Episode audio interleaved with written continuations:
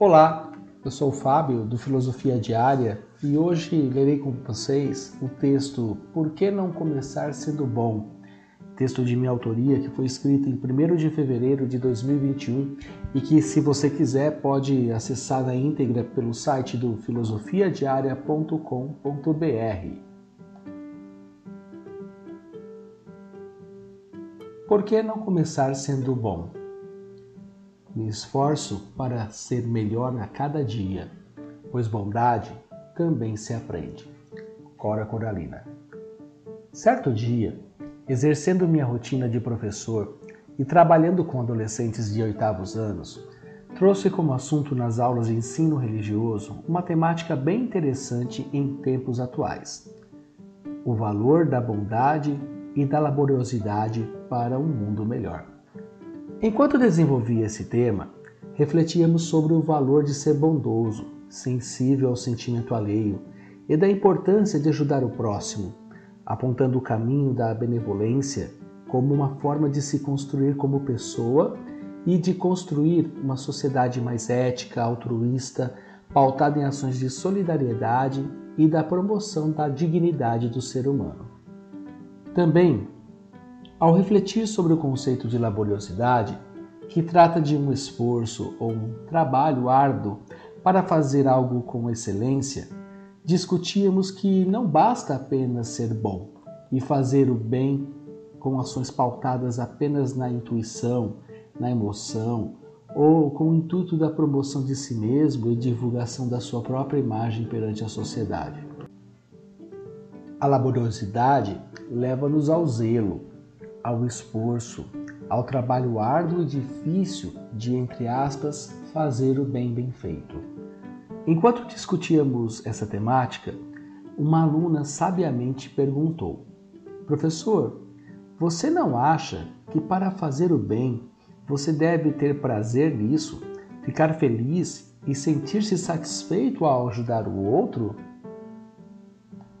Essa pergunta me levou a refletir sobre o conceito de imperativo categórico do filósofo iluminista Immanuel Kant, que dizia: Age de tal forma que a máxima de teu querer possa valer em todo o tempo também como um princípio de uma legislação geral. Kant dizia que uma ação moral deve ser boa em si mesma e, independente de todo e qualquer imperativo hipotético que subordina nossas ações a qualquer tipo de condicional. Em outras palavras, o exercício da bondade e da laboriosidade não podem ser condicionados em praticarmos atos de bondade se nos sentimos bem, felizes ou satisfeitos em ajudar o outro. Numa perspectiva kantiana, a bondade é um valor em si mesmo que deve ser praticado independentemente das condicionais que a vida nos proporciona, tais como: se eu for bom, ganharei o céu, se eu ajudar meu próximo, poderei pedir que ele retribua o favor mais tarde, se eu arrumar a minha cama, lavar louça, limpar a casa, poderei pedir para o meu pai aquele videogame que é lançamento, se eu praticar a caridade, Terei uma boa imagem perante meu chefe, amigos ou eleitores.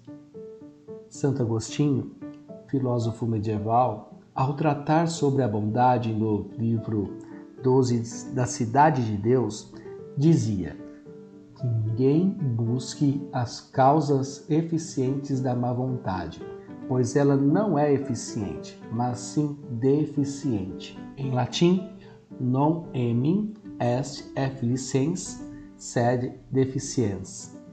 Ela não é fonte de bons resultados, mas sim de deficiência. Em outras palavras, ao falar da bondade, Santo Agostinho mostra que a sua prática nos leva a uma evolução humana e a negação desta nos torna pessoas deficientes e distantes de nossa essência. Por fim, atravessamos o término de mais um ano. Passamos pelo Natal e as festas de Ano Novo. Vários sentimentos brotam do coração, principalmente o desejo de novos propósitos para a vida. Por que não trazer como um novo recomeço o exercício da prática da bondade e da laboriosidade? Sabemos que um propósito sem disciplina, esforço e atitude de vida facilmente se transforma em uma frustração. Mas, como todo exercício físico, vamos, entre aspas, desatrofiando os músculos da bondade. No dia a dia, à medida em que materializamos com atitudes pontuais, gestos de altruísmo, doação e oportunidades de ser. A bondade é um exercício que, se transformarmos em um hábito, nos dará um valioso prêmio tão necessário para os dias de hoje: a gratidão. Gostou do texto? Gostou do podcast? Não deixe de acessar o filosofiadiaria.com.br juntamente com outros materiais que temos ali para você poder ouvir, ler, refletir e assim também dar um pouco mais de leveza à sua vida e à sua existência. Um forte abraço e até uma próxima oportunidade.